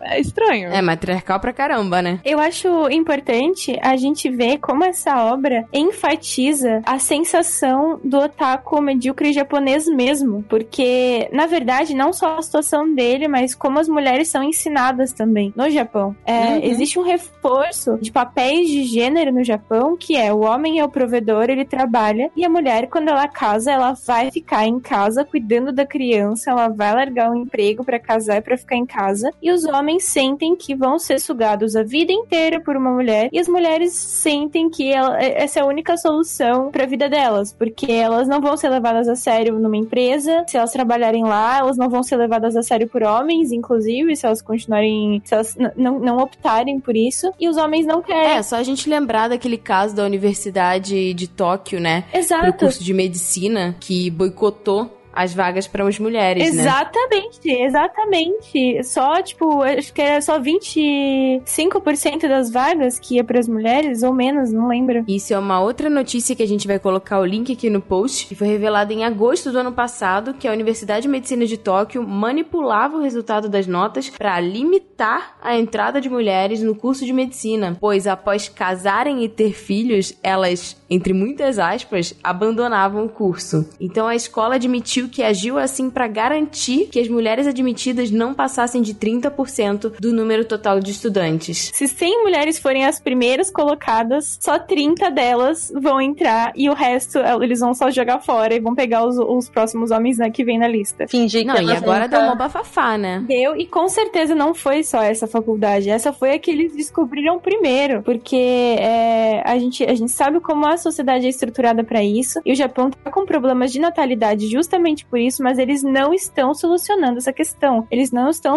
é, solucionando questões sociais que podem salvar o, pa o país, próprio país deles e a cultura deles. Porque... Não, eles preferem mil vezes, no caso, tipo, manter essa uma faculdade arcaica. e fazer com que as mulheres, tipo, desistam do curso para que elas fiquem em casa. É, e tem um outro dado aqui que mostra que cerca de 80% das mulheres não voltam a trabalhar depois que dão à luz. Uhum. É, então, mas a, a, a estrutura toda no Japão, ela prejudica uma formação familiar saudável, relações românticas saudáveis. Inclusive, tipo, traição é uma coisa muito comum. Tipo, casais que se casaram, que têm filhos, desde que não descubra, não tem problema nenhum. Tipo, é algo que é, é, é a pessoa ela tá com o sweetheart do, do ensino médio, mas ela sai tudo bem com outras pessoas, não tem problema, assim. E é uma estrutura arcaica, uma estrutura feudal, uma estrutura antiga japonesa de, de relação mesmo. E eles não modificam isso. Eles É exatamente não aí tem que tá o problema deles. então, justamente, e esse anime, ele representa tudo isso, toda essa estrutura social que tá sendo é, reforçada diariamente, em que homens não conseguem se relacionar com mulheres, porque as mulheres também são forçadas a ter uma, uma postura na sociedade, elas não são levadas a sério. Então, é um ciclo que se retroalimenta tanto de misoginia quanto de misandria. Uhum. Com certeza, porque o que, que acontece também agora com muitas mulheres no Japão? Ainda bem o feminismo chega para todas. E aí, no caso, no Japão, as mulheres não querem mais, tipo, seguir esse, essa estrutura. Elas não querem mais ficar embaixo de um homem, tipo, tendo que sustentar a casa em si. Porque, assim, uma coisa também que nós, como mulheres, também defendemos é que não tem nenhum problema você parar de trabalhar para cuidar do seu filho, desde que isso seja uma escolha sua e não uma imposição da sociedade. E as mulheres querem trabalhar, elas querem liberdade, elas não querem viver por baixo da asa de um cara que, tipo, igual, vai estar traindo ela com uma sweetheart do, do colegial. Então, elas não estão mais tendo relações com homens, tipo, elas estão optando por desenvolver uma vida e deixando isso para um futuro em que elas já estiverem estabelecidas. E isso também diminui a, a, a tipo, aumenta o problema da questão da taxa de natalidade. Se todo mundo não estiver disposto a uma mudança, a gente não consegue mexer. E essa mudança, ela faz parte também da responsabilidade do governo em si, que no Japão, por exemplo, ao invés de, de investir em, em tecnologia anticoncepcional, só legalizam o aborto como contraceptivo, por exemplo. Sim. Sabe? E no Japão, Isso é um problema. pode ser até Ou os não investir, exatamente. Ou não investir em estrutura familiar para órfãos, por exemplo. Lá, tipo, quem é órfão já era. Ou, ou até, tipo, preconceito contra pais solteiros, sabe? Ou a mulher de- desiste da família, vai embora, ou ela falece, e o homem que fica com, com as crianças tem a vida totalmente destruída, porque é um absurdo no Japão um homem criar uma, uma criança sozinho. Então, é, a, a política do, do governo não colabora para que exista uma inclusão, eles não têm intenção de tornar essa situação mais igualitária, então homens e mulheres continuam sofrendo, mas eles sofrem, tipo, de uma maneira que é diferente aqui do que a gente costuma sofrer. Se a gente for analisar e comparar as sociedades, é diferente, assim. Tem muitas coisas semelhantes, mas o Japão eu vejo como um extremo daquilo que a gente vive aqui também, sabe? E aproveitando que a gente está entrando nesse assunto, eu acho que é importante explicar também o que, que é a cultura do estupro. Sim. Então, usando uma citação da Bell Books, ela diz que em uma cultura de dominação, todo mundo é socializado para ver a violência como uma forma aceitável de controle social. E ela completa: Vivemos sobre a medida do inocente até que se prove o contrário. Mas no caso de estupro, isso quer dizer que a vítima é considerada mentirosa até que ela consiga provar em todos os detalhes que o estupro aconteceu. Então, vítimas de estupro passam por uma pressão muito maior do que as vítimas de outros crimes, porque espera-se de uma vítima de estupro que ela tenha uma memória fotográfica de todos os fatos. Então, ela não poderia esquecer de absolutamente nada. Tem que se lembrar de tudo na hora. E se ela passar por um período de choque, por exemplo, isso poderia indicar que ela tá mentindo. E ela completa dizendo que essa pressão vem do fato de que culturalmente a mulher é vista como mentirosa, não confiável e traiçoeira, inclusive fazendo uso da sexualidade para enganar, seduzir e culpar homens inocentes. Isso tudo é cultura do estupro. Sim. E o estupro, muitas mulheres sofrem disso em suas próprias casas. Então, no caso, o marido, os pais, irmãos, avós e tios. Tipo, É, e também tem aquela coisa de que mulheres que são estupradas pelos seus maridos, elas acabam tendo uma dificuldade ainda maior de conseguir qualificar o que aconteceu como estupro, porque a nossa sociedade ela acaba partindo do princípio de que se ela tá casada, qualquer tipo de sexo é consentido. Isso acaba tirando Uhum. o direito da mulher sobre o seu próprio corpo. aí como a gente perde o direito do corpo. Nisso a gente não precisa nem ir tão longe. O Japão, a realidade do Brasil até pouco tempo, tava na lei que se o estuprador casasse com a vítima, Sim. ele meio que tava perdoado do crime dele, de tão absurdo que isso é. Puta merda, né? É, trata a mulher como se fosse um objeto e é apenas isso. E aí você Uhum. danificou o meu objeto filha ou o meu objeto mulher, então pega aí pra você cuidar do, do danificado, né? É tipo isso. Exatamente. É que toda, na verdade, aqui no Ocidente, toda essa estrutura, ela vem realmente da estrutura feudal da Igreja Católica. Eu não tenho certeza, mas eu sei que no período feudal japonês, isso também se intensificou. Em períodos de guerra, isso se intensificou, de diminuir a, a mulher por, por conta da, da força física, mas a influência ocidental também na, na era Meiji também contribuiu muito para a sexualização e infantilização, né, do, é, é, na verdade, para a questão da, da pedofilia em si. Então, é muito, a, gente precisa realmente, tipo, avaliar historicamente o contexto pra gente ver que, assim, isso não é agora. A gente não tá, tipo, inventando coisas. É uma coisa que a gente já passa há centenas de milhões de anos, sabe?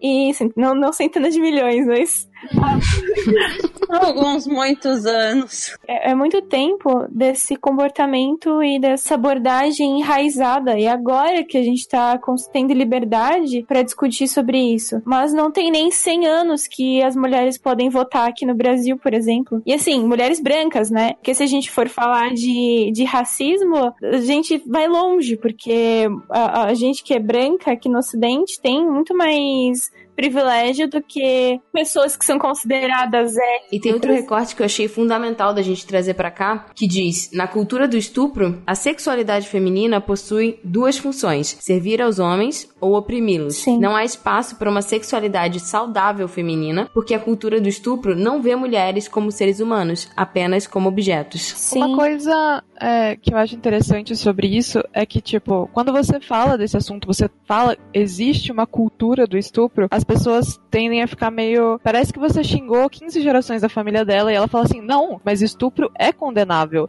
E uma coisa que eu vi muito no Goblin Slayer, que eu até falei assim: falei, ah, os goblins, eles sentem o cheiro das mulheres, então elas têm que se disfarçar, e eles sabem que elas são mulheres, então o estupro ele não é só pra ser cruel e mostrar o quanto os goblins eles são maus, assim. É um ato tão horroroso, mas ele só acontece com mulheres, porque parece, assim, a sensação que eu tenho é que o homem ele nunca se vê nessa posição. Então, é, acompanhando o roteiro do Shield Hero, quando a personagem, a moça que acusou ele, é, ela oferece o vinho e eu como mulher já tive aquele trigger do, se fosse o contrário a situação, eu obviamente entenderia que o cara tava querendo alguma coisa, sabe? Embebedar pra Sim. te estuprar. E eu pensei, certeza. poxa, se o pega esse recurso, tá numa sociedade matriarcal, então tecnicamente o oposto da nossa, e a mulher tá nessa posição de que ela quer oprimir e abusar dele, se ele tivesse sido estuprado, seria horrível, mas aí ele estaria numa situação tipo completamente vulnerável que traria à luz um assunto que poucas pessoas falam sobre, que é o estupro de Sim. homens, que Estupro a gente homens. não sabe que ele acontece em menor número, mas não tem tantos relatos justamente porque não se pode falar disso, né? Os sentimentos do homem, ele Sim. tem que ser sempre viril. Então teria levado a história para um caminho completamente diferente e que faria mais sentido. Faria Sim. totalmente E sentido. que é totalmente, é totalmente o que nós, né, num podcast feminista, tratamos também, porque isso não afeta só a gente, isso afeta os rapazes também. A gente chegou a comentar é, várias vezes de Banana Fish, como Banana Fish também trata, né, relata isso do, de abuso de um personagem, de, um- de um homem, né, e como é importante é, conversar sobre isso e os meninos também terem espaço. A gente não tá condenando o estupro só porque é com a gente. É um ato que não deveria acontecer, que realmente, como a Malu falou, acontece bem menos com homens, e é por isso que tem pesos diferentes quando a gente vai tratar, quando, quando é principalmente é, exposto dessa maneira negativa numa obra cultural.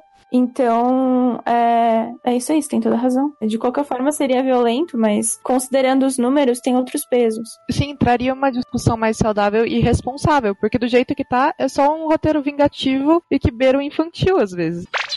Eu também acho importante a gente trazer aqui para o debate essa questão da influência que certo tipo de conteúdo tem. Então, a partir do momento em que a gente cresce consumindo todo tipo de produto que a cultura pop oferece, como livros, games, filmes, séries de TV, mangás e animes, a gente cresce absorvendo a narrativa que essas obras nos fornecem. E muitas vezes o que a gente está absorvendo acaba ajudando a moldar a pessoa adulta que a gente se torna, sendo algo que pode ser positivo ou negativo. Então, achar que a gente vive dentro de uma bolha e que nada que a cultura pop nos alimenta fica conosco, acaba sendo um pensamento muito limitado. Ela influencia indiretamente. Exatamente. E aquilo, ela saiu de algum lugar, né? Ela é criada a partir de uma de um molde de uma sociedade e aquilo faz sentido. Por mais que a gente não queira ver, por mais que não faça parte da nossa realidade, geralmente a gente só percebe uma coisa tóxica na sociedade quando a gente é o alvo, quando a gente é vítima disso. Ela sai de Então- inconsciente coletivo. Então, eu acho importante que a gente perceba realmente o contexto cultural em que a obra está situada. Até porque esses comportamentos que a cultura do estupro acaba sustentando estão constantemente presentes nos produtos que a gente consome desde criança. E aí acaba normalizando esse tipo de comportamento. Então, nós, como mulheres que já fomos meninas, a gente assistiu. Quantos filmes a gente já assistiu? Desenhos, livros, quadrinhos, que acabam mostrando que quando um garoto gosta de você, ele é agressivo e te xinga. E aí você cresce pensando, ah, isso é normal. Na verdade, ele tá fazendo isso porque ele quer minha atenção e ele gosta de mim. Nesse processo, a gente acaba aprendendo que é normal um príncipe te beijar desacordada. Que é romântico Nossa. quando um desconhecido fica olhando você dormir. A gente acaba aprendendo que é normal um cara falar o que ele pensa sobre o seu corpo quando você tá andando na rua. E uma das coisas que eu acho mais perigosa é que a gente acaba aprendendo, consumindo determinadas obras, quando pequenas, que determinados comportamentos nossos podem causar um desequilíbrio no homem que ele não vai conseguir controlar. Eu fiquei pensando agora um estranho, tipo, me vendo dormindo. Eu... Ai, isso é crepúsculo total. E era tipo algo lindo e fofo. Ó.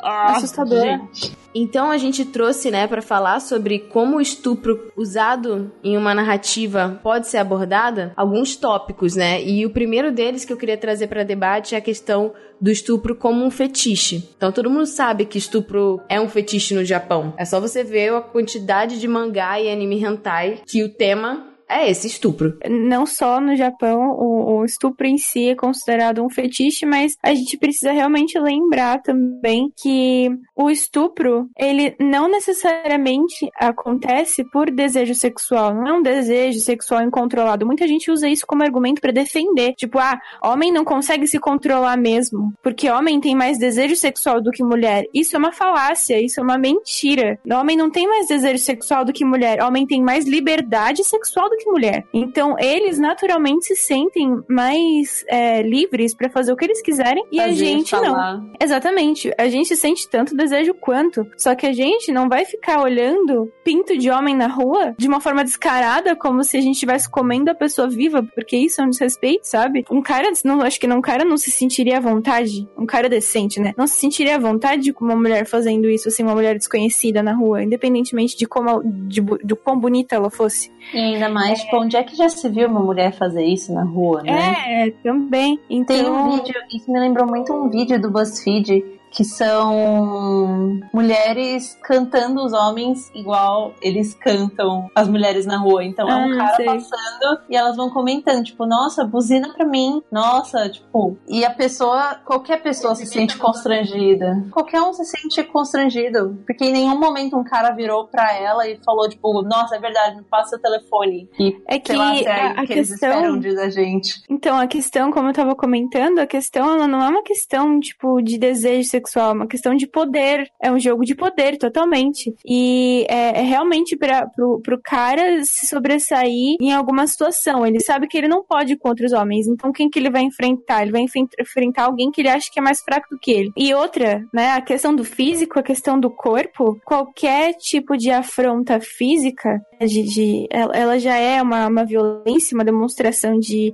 de imposição. Então, independentemente de quem seja a pessoa, de qual gênero dela, uma afronta sexual, ela é extremamente violenta, porque ela tá mexendo com o íntimo da pessoa. É, só a gente lembrar também daquele termo que, na verdade, eu falava, eu pronunciava errado, porque. Não é que eu pronunciava errado, é que eu lia, e eu lia com a leitura brasileira, né? Que é arregal. Mas me lembra muito aquela palavra arregão. que seria o arregal, na verdade, seria Ah, arregal. Uhum. tradução pra arregal. a cara do prazer indesejado. Foco no indesejado aqui, gente. E analisando esse tipo de expressão facial, o foco, na verdade, é no rosto muito vermelho, os olhos cheios de lágrima, e realmente é uma mistura de uma face insana e com dor. E muitas pessoas acabam enxergando isso como um fetiche. Então essa palavra ela é usada desde os anos 90 para se referir às faces de prazer das atrizes pornográficas. E foi usada como tag de revista, vídeos, mas essa moda acabou pegando nos animes e mangás eróticos por volta dos anos 2000 e aí mostravam faces anormais de mulheres tendo um orgasmo enquanto elas tinham relações sexuais indesejadas, o que a gente poderia chamar de estupro consentido. E o que seria estupro consentido? É aquela famosa frase: quando a mulher diz não, mas o corpo diz sim. E que existe em diversas culturas, né? Não importa. É, não é realista, né? É aquele famoso orgasmo falso que pelo menos uma vez na vida todas as mulheres fizeram. Que, ah, eu tenho que agradar meu parceiro, então eu vou fingir Uma que eu não, estou né? sentindo prazer. Ai, amiga, eu fui boazinha, né? A gente tentou. Esse negócio do arregaô é interessante também, que você vê, ele é a banalização palpável, porque você consegue pegar na mão o tanto de camiseta que tem em evento, camiseta, pôster, é, print, o que for, com essas carinhas de, essas expressões, né? É, Ele virou filtro, né? Tem Sim. filtro no Snow, tem tudo. Teve corrente de cosplayer, né, que, tipo, vários tiravam foto assim, Sim. é complicado.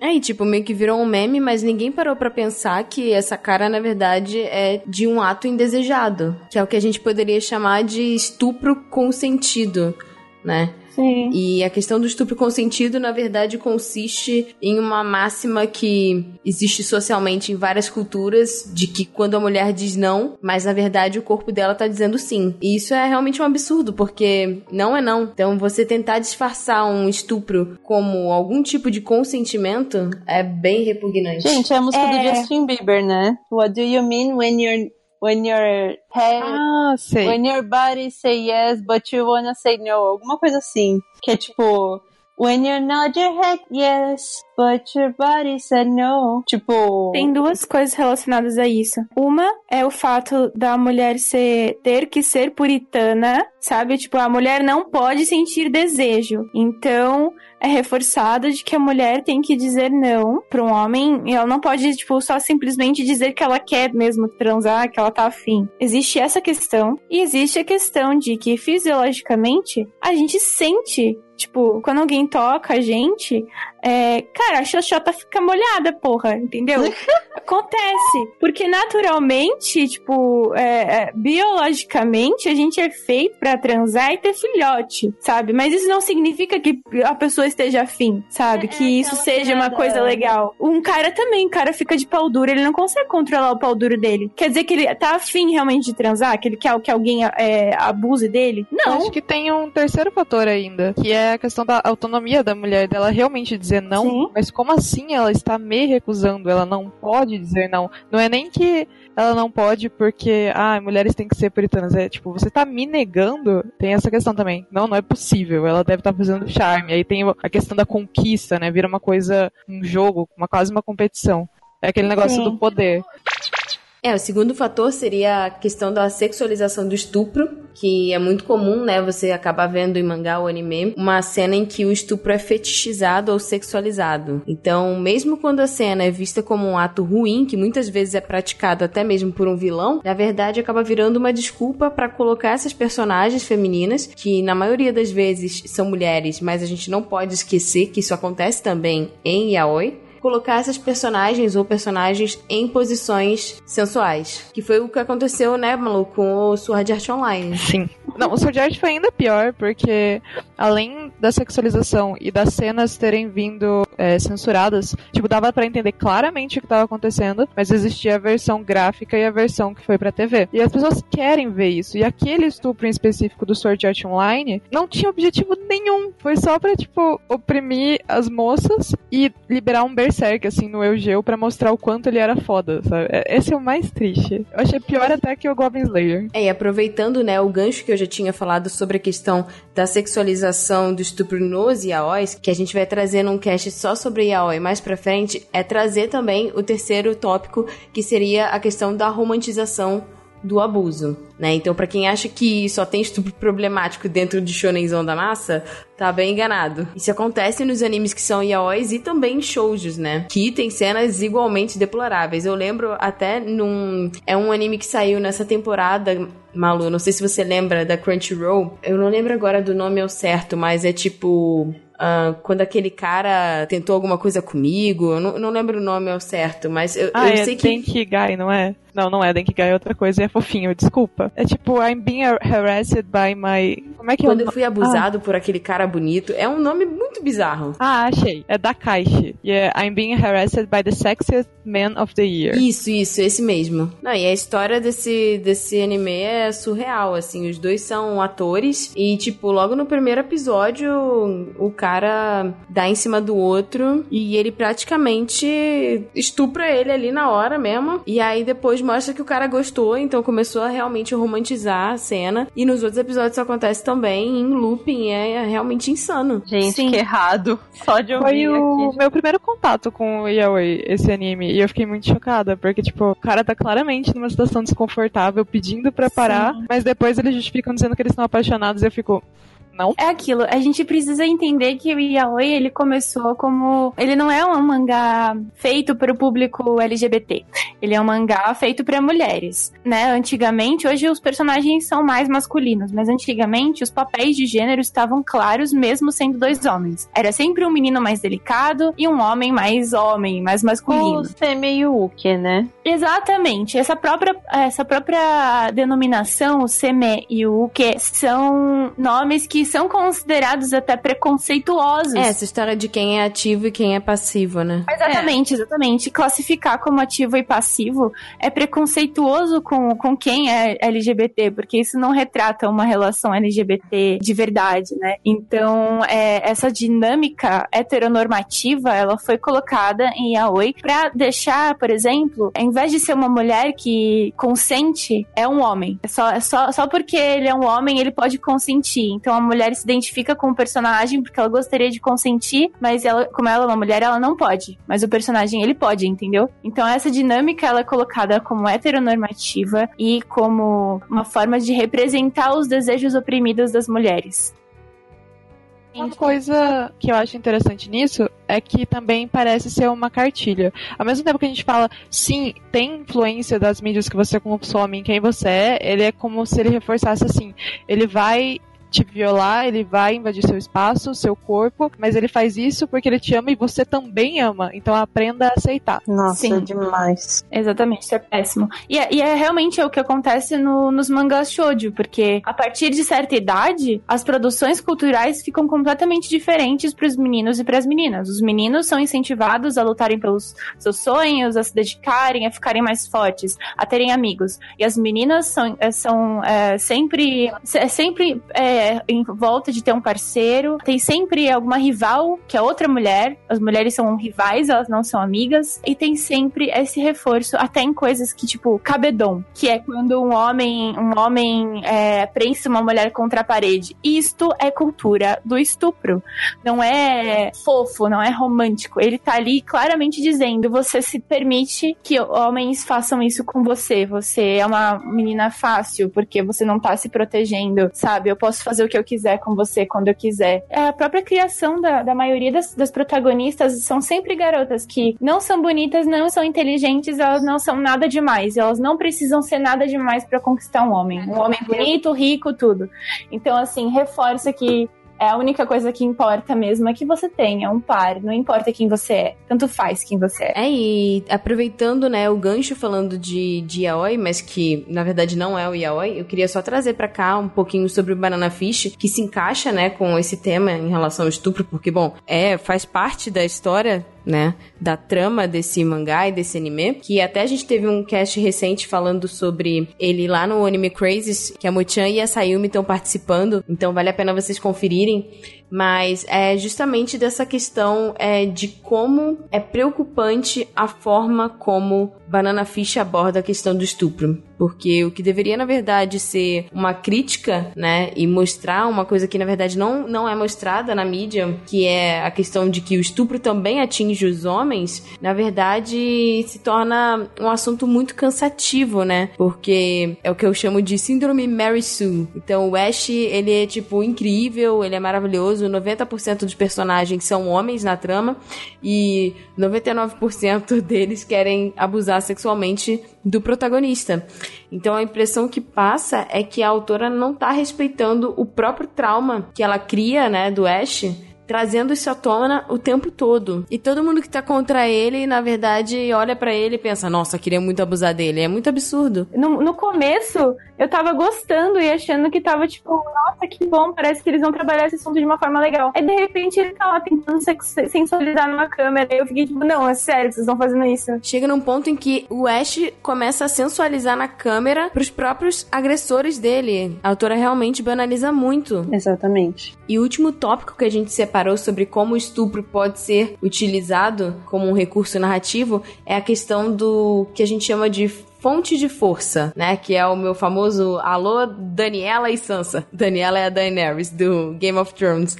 Mas, na verdade, é um argumento que pessoas que criticam né, esse tipo de abordagem falam que é um artifício comum usado por escritores homens de desqualificar mulheres que pareçam ser muito poderosas, humilhando-as e fazendo-as passar por um grande sofrimento para conseguir justificar então esse poder. E uma coisa que eu achei interessante foi uma palestra que a atriz e diretora Jodie Foster disse em um debate chamado Mulheres no Cinema, em que ela fala que uma das coisas que mais me irritava como atriz era ver que quando os roteiristas homens buscavam uma motivação para a mulher, eles a estupravam. Então, fora a vingança, o estupro ele é frequentemente usado para justificar o motivo de uma personagem ser tão dura ou ser tão forte, né? Então, como se fosse impossível imaginar uma mulher que fosse encorajada ou que fosse tradicionalmente mais masculina, entre muitas aspas, sem ter sobrevivido a um assédio ou a uma violência. Enquanto se a gente comparar com homens, né, por exemplo, o Batman, eles frequentemente são retratados como uma fonte de força por conta da perda de entes queridos, da família, dos pais, né? Uhum. Então, nesse caso, o estupro ele acaba sendo usado como uma motivação, uma redenção,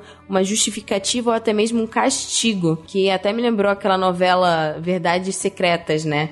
Que a personagem da Grazi Massafera, ela era meio que uma vilã, né? E aí meio que o final que a autora ou autor, não sei mais de quem que era essa novela, mas que o final que pensaram para personagem como uma punição é ela ser estuprada, porque ela fez uma coisa errada. Nossa senhora. Isso o que é, Nossa, realmente isso, lamentável. Socorro, eu tô... Exato, eu também não sabia. Eu sabia de várias coisas problemáticas dessa novela, mas isso eu fiquei sabendo. E é tão tão normal que foi o que me levou a fazer a thread no Twitter sobre o Shield Hero. As pessoas queriam punir a personagem da falsa acusação com um estupro de verdade, porque daí ela ia ter o que ela merecia.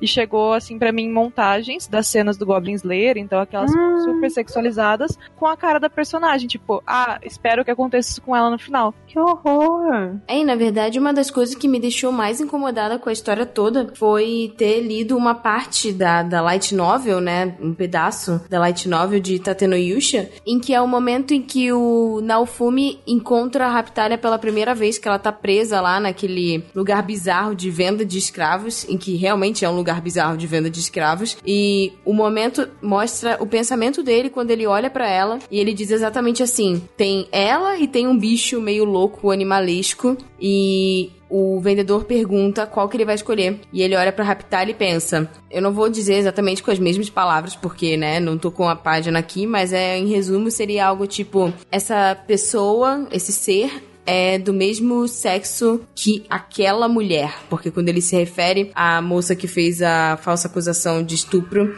ele se refere como aquela mulher. E os fãs se referem a ela como a vadia, né? Não sei se vocês já viram isso. Mas ele pensa: ah, eu vou escolhê-la porque ela é do mesmo sexo que aquela mulher. E ver ela sofrendo, presa, com correntes me dá prazer por pensar que eu poderia estar fazendo isso com aquela mulher. Então, assim, é, é realmente muito absurdo. E quando eu questionei sobre isso no Twitter, as pessoas simplesmente ficaram defendendo, como se, ah, não, mas a, o mangá é diferente da light novel, você está fazendo recorte. Ou então até mesmo defendendo o fato absurdo sobre a questão como a escravidão é abordada, né, nesse anime, que tem muita gente que defende, assim, é, eu não tenho nem o que dizer sobre isso, mas a gente vai fazer um cast sobre sobre isso também no futuro. Então, assim, é realmente assustador. É, em nenhum contexto isso seria aceitável. E uma coisa que é interessante a gente enfatizar é como, para maioria das mulheres, o sexo, ou ele é uma obrigação, ou ele é um castigo. Nunca é um prazer. Porque justamente esse pensamento de castigar uma mulher estuprando ela é uma coisa muito comum, porque a gente é vista como um objeto sexual. Então, reforçar esse tipo de, de, de questão para um público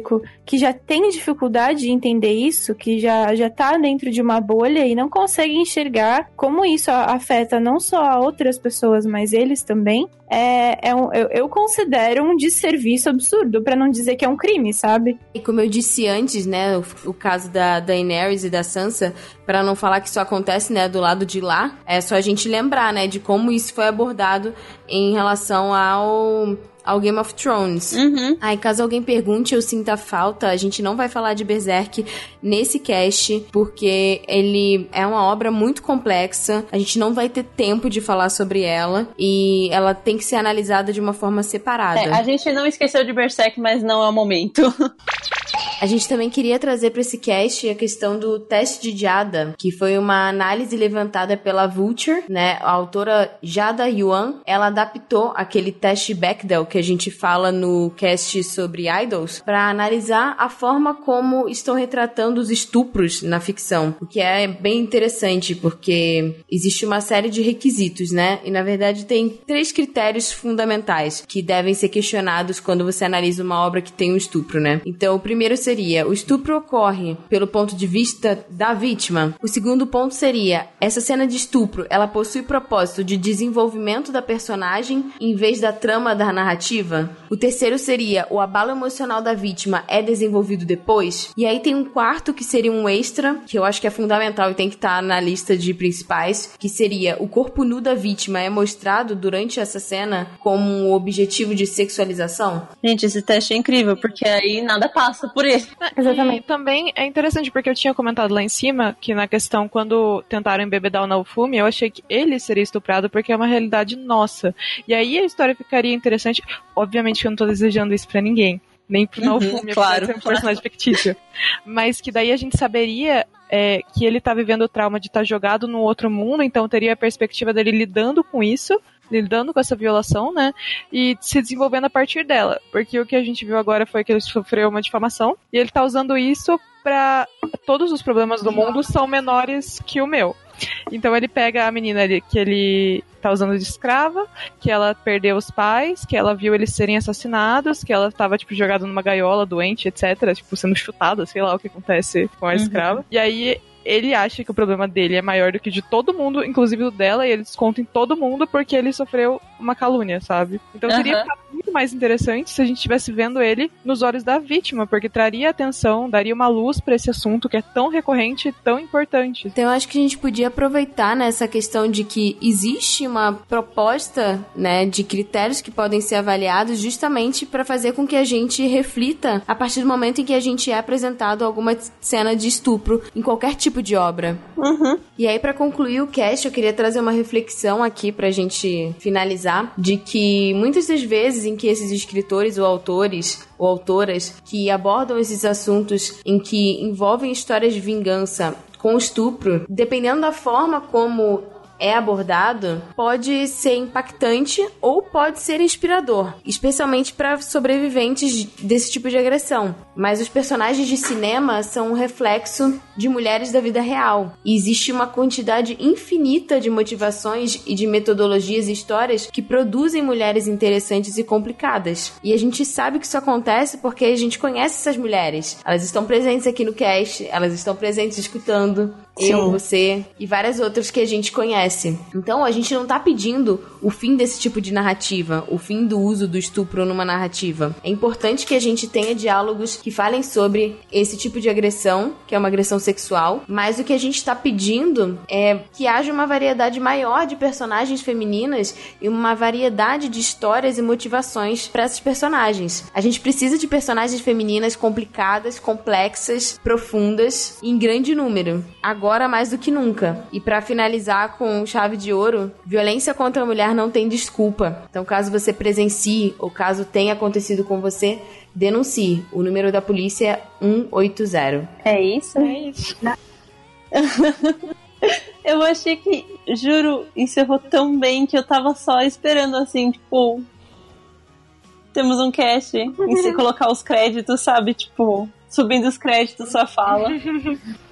Ai, gente, foi lindo. A gente finaliza o cast agora e eu queria agradecer muito, muito a presença da Malu. Muito Aham. obrigada por ter aceitado o nosso convite e por ter feito aquela thread maravilhosa. Obrigada por ter aceitado participar. Sim, por sempre contribuir, não só aqui com a gente hoje, mas com seu trabalho maravilhoso na Crunchyroll também. Uhum. Muito obrigada, fiquei super feliz com o convite e de poder, sabe, levantar esses assuntos além da minha pequena bolhazinha bem construída do Twitter, sabe? Espero que sim, se pelo menos fazer a pessoa ter aquele estalinho de pera, isso que eu tô consumindo talvez não seja tão preto no branco, já vai me fazer feliz. Muito obrigada mesmo. É, a sua presença aqui foi fundamental e a gente espera que você possa voltar sobre outros assuntos. Não esqueçam de acompanhar o trabalho dela na Crunchyroll, que é sensacional e a gente precisa cada vez mais se unir e se juntar nesse meio como mulheres que fazem parte desse universo otaku brasileiro. É isso, gente. A gente se aguarda vocês no próximo episódio. Valeu.